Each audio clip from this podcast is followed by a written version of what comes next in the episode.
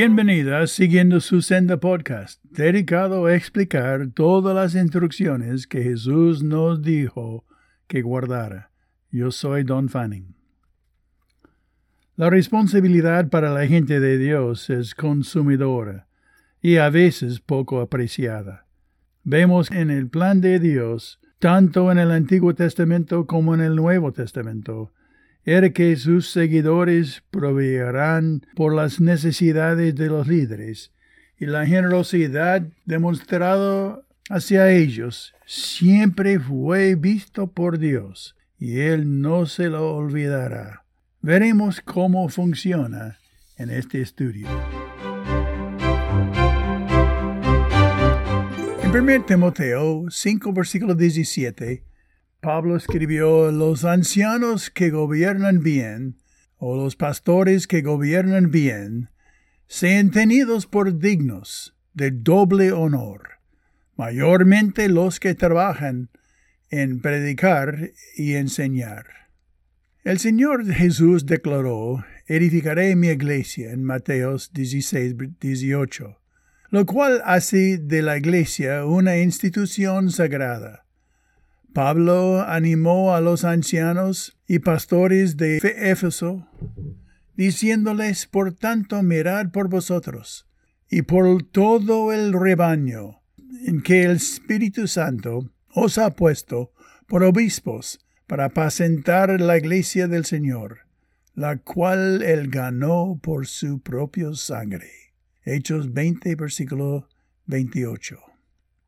El Hijo de Dios pagó un alto precio para que existiera la Iglesia. Por lo tanto, debe ser protegida y altamente valorada. La responsabilidad de mirar por la Iglesia cae principalmente sobre los hombres de los pastores o ancianos que sirven como supervisores de la congregación de los creyentes. Mirad significa acercar, traer un barco a puerto, cambiar la mentalidad y atender. Los ancianos están para dirigir y entrenar a la iglesia para cumplir su función como linaje escogido, real sacerdocio, nación santa, pueblo adquirido por Dios para que anunciéis las virtudes de aquel que os llamó de las tinieblas a su luz admirable. Primero de Pedro capítulo 2 versículo 9. El liderazgo es una posición frágil. No puede demandar, manipular o intimidar para recibir autoridad. La autoridad se entrega voluntariamente al líder por haber sido aprobado como confiable por su buen ejemplo. El pastor debe ser tenido por digno, es decir, que se le debe dar honor, lo cual tiene un eh, amplio significado que va desde el respeto, primero Timoteo 6.1, hasta el privilegio de soportarlo financieramente.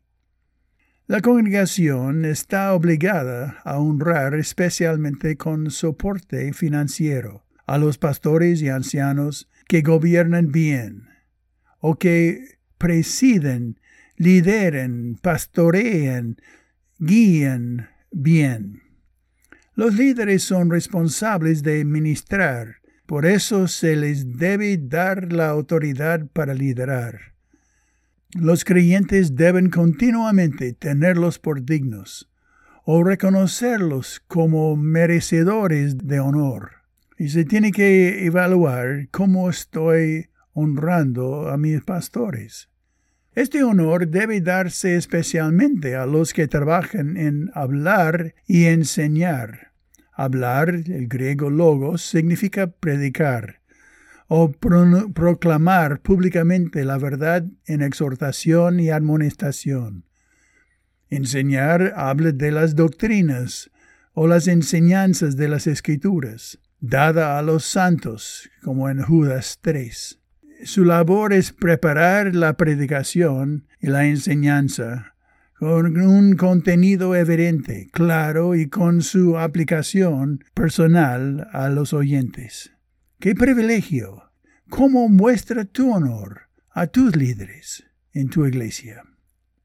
Ores así, Señor, gracias por los líderes que has puesto en mi vida y por su compromiso de enseñar y practicar tu palabra como un ejemplo para mi vida y para mi familia.